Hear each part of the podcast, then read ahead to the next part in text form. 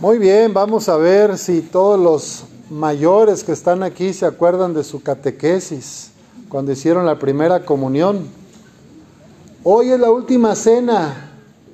Hoy recordamos la entrega de Jesús que por amor se quiere quedar en el cuerpo, en, el pan como cuerpo y en el vino como sangre.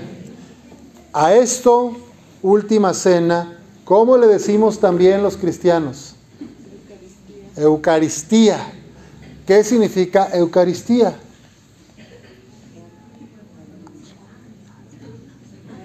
Acción de gracias. Muy bien. Entonces, Eucaristía, acción de gracias. Hay un momento cuando se presentan los dones de pan y de vino, que me los van a traer, cuando el sacerdote los presenta, en nombre de toda la comunidad, le da gracias a Dios porque esos dones son de la tierra. Y decimos que el pan y el vino son fruto de qué? De la tierra, o sea, de Dios, porque Dios nos regala toda la creación, todo lo hermoso, pero también de Dios y del trabajo del hombre y de la mujer, o sea, es decir, Dios nos crea todo para estar bien, pero nosotros le echamos ganitas para hacernos unas gorditas, ¿va? O sea, el trigo se tiene que moler y cosechar y luego ya vienen las gorditas de chicharrón prensado. Entonces, es fruto de la tierra, del trabajo del hombre y de las mujeres. Y decimos gracias. Bendito sea Señor por este pan, fruto de la tierra y del trabajo, que de tu bondad recibimos y ahora te presentamos. O sea, te devolvemos. Tú no lo diste, te lo devolvemos. Y luego Jesús mismo en el sacerdote presenta, el sacerdote es la cabeza de Cristo en los sacramentos, entonces nosotros participamos del sacerdocio único de Cristo. ¿Quién es el sumo sacerdote, niños? Cristo es el sumo sacerdote y nosotros solo participamos de ese único sacerdocio. Ahí les va para los grandes. ¿Qué significa sacerdote? ¿Qué es el sacerdote? Viene de, a ver, ¿qué es? Es un padre, bueno, es un padre. ¿Por qué será padre? Sacerdos, en latín, sacerdos, significa en español es puente. Entonces, ¿qué hizo Cristo? ¿Quién es Cristo? Es un puente entre Dios y los hombres y las mujeres. ¿Se fijan? Entonces, Él es el único sacerdote que se ofrece y también es víctima, se ofrece, se inmola por nuestra salvación en la cruz. Entonces, en cada misa, nosotros los cristianos católicos recordamos esa entrega amorosa de Jesús. Cada vez que el sacerdote eleva el pan consagrado, el pan bendito, el cuerpo de Cristo, y luego el cáliz, que es la sangre de Cristo, se actualiza la entrega, el sacrificio de Jesús. Entonces la misa ya dijimos, es acción de gracias. Y ahora le agregamos otra cosa, también es sacrificio, actualización, que ahora es sin derramamiento de sangre. Pero se está haciendo lo mismo, se está celebrando Cristo en el Calvario, en la cruz. Es un sacrificio incruento Padre, qué palabra rara. Incruento significa sin sangre. Pero cada vez que el sacerdote invoca al Espíritu Santo para que se transformen el pan en el cuerpo y el vino en la sangre de Cristo, se abre el cielo y la Santísima Trinidad hace que el pan sea salvador.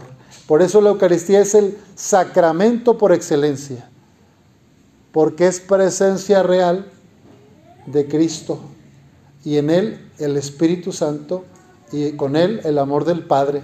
Porque ¿quién es Jesús? Jesús es el rostro de la misericordia del Padre.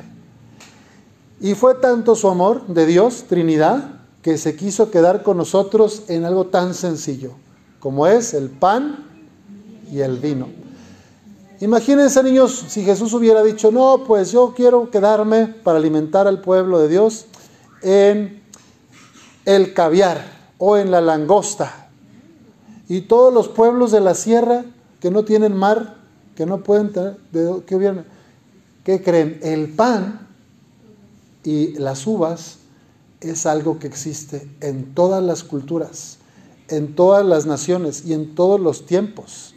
El pan y el vino es algo accesible a las personas. Diferentes variedades de uva y diferentes variedades de trigo, pero está en todas las culturas. Y otra cosa, en los más pobres, la gente más pobre tiene al menos acceso al pan. No puede comprarse a lo mejor un kilo de langosta o un kilo de ceviche o, algo más caro como la res, carne de res. Si se fijan en el cordero, el, cordero pascual, cuando es la celebración de la Pascua, dice la primera lectura que escuchamos que se sacrificaba un cordero y con ese se ponía la sangre en los dinteles de las puertas y ese corderito macho se lo comía la familia, según el tamaño. Entonces, pues Cristo dice, ni siquiera va a ser un cordero, ni un becerro, ni un, ni un chanchito. Va a ser vegetariano esto, porque los pobres no pueden comprar ni tener un borreguito ni un corderito. Pero pan, los pobres pueden tener un pan y algo de vino. Entonces, vean el amor. Tres abajamientos que les cuento. Fíjate, primero, acabamos de celebrar el 25 de marzo la anunciación del ángel Gabriel a la Virgen María. ¿Qué le anuncia el ángel Gabriel? que va a tener al niño Jesús. Primer abajamiento. Dios se hace uno de nosotros, desciende y se hace parte, toma carne de la Virgen, ahí está. Misterio de la encarnación, primera encarnación. Segundo abajamiento, Cristo ya aquí en la tierra se va a ir, vuelve al Padre, como dice San Juan en el Evangelio. Fíjate cómo dice, Jesús consciente de que el Padre había puesto en sus manos todas las cosas y sabiendo que había salido de Dios, Padre, y a Dios volvía, se levantó de la mesa, se quitó el manto y tomando una toalla se la ciñó. ¿Y qué fue a hacer? Lavó los pies. Entonces, el segundo bajamiento es la manera de vivir de Jesús, el estilo de vivir ya está entre nosotros y cómo vivió Jesús, se la pasó haciendo el bien, sanando, liberando, perdonando pecados, expulsando demonios, compartiendo todo lo que era y tenía con los demás, haciendo que los demás también compartieran, incorporando, incluyendo a los que la sociedad rechazaba. La Eucaristía también es anticipo del reino de Dios, del banquete celestial. Y Jesús en su vida en la tierra, ¿con quién comía Jesús? ¿Solo con puro ricachón? ¿Con, con puro político? ¿Con quién comía Jesús? Con los discípulos que eran unos simples pescadores, pobres. ¿Con quién más comía Jesús? Con los más pobres, invitaba a la gente. También con los pecadores, ¿verdad? Con la gente que la sociedad rechazaba. Este es un publicano cobrador de impuestos. Aquel es un pecador impuro que no va a la iglesia. Aquella se dedica a, la vida pública, prostituta, etc. Pues con Jesús en su vida quiere incluirlos a todos. Que, porque y eso es el signo del pan, que es para todas las culturas. La fraternidad universal. Toda la misa, ya dijimos, es acción de gracias por la gracia de Cristo que el Padre nos entrega para nuestra salvación. Segundo, es lo que ya dijeron, sacrificio, que el mismo Cristo se ofrece al Padre por todos nosotros y se actualiza el misterio. Y tercera cosa, lo acabamos de decir, esta fraternidad. El pueblo de Dios se reúne y hace comunión. Entonces, la cruz tiene dos maderos, un travesaño horizontal y uno que es vertical, ¿verdad? Un madero grande vertical. ¿Por qué? Pues miren esta explicación que a mí me gusta mucho. Porque en el vertical es este sacerdote Cristo que une el cielo y la tierra, al Padre con sus hijos, lo divino con lo humano. Cuando tú comulgas a Cristo, la Santísima Trinidad entra dentro de ti. Qué misterio. Por eso los felicito porque se están preparando para la primera comunión. Van a comulgar al Cristo, el poder de Cristo, Padre, Hijo, Espíritu Santo. Y el travesaño horizontal representa lo que vamos a hacer ahorita, de la última cena. Así como el Padre me ama, así los envío, así los amo yo a ustedes. ¿Y qué les dijo Jesús? Ámense los unos a los otros como yo los he amado. O sea, Jesús abraza, este es, abre los brazos, quiere a todos, no quiere que ninguno de sus hijos se pierdan. Y quiere que tú y que yo, que cada uno de nosotros seamos signo de su amor, que nos preocupemos por el prójimo, que busquemos a los que están tristes para consolarnos, consolarles, para ayudar a las viudas, a los huérfanos, que nos ocupemos de los migrantes que vienen sufriendo, etcétera. Toda la gente más humilde, más sencilla. Entonces la cruz de Jesús es unión entre el Padre y los hijos y también es amor a la comunidad.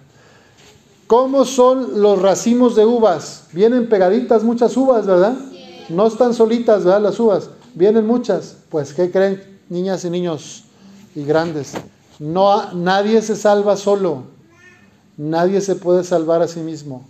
Nos salvamos en racimos, nos salvamos en comunidad. Entonces la misa también es asamblea, comunión, fraternidad de hermanos. Por Cristo, en el bautismo, todos nos hicimos hijos de quién? De Dios Padre. Y si Él es Padre de todos, ¿qué somos entre nosotros? Hermanos, hermanas que nadie esté por encima del otro, que todos nos sirvamos. Muy bien, pues vamos a pedir a Dios esta gracia de ser como Jesús, hombres y mujeres, agradecidos, eucarísticos, porque dan gracias, porque se entregan a los demás como Cristo amó a su iglesia y se entregó, que nos donemos a los otros, y porque nos preocupamos de los más pobres, porque vamos por los que más sufren. Que así sea.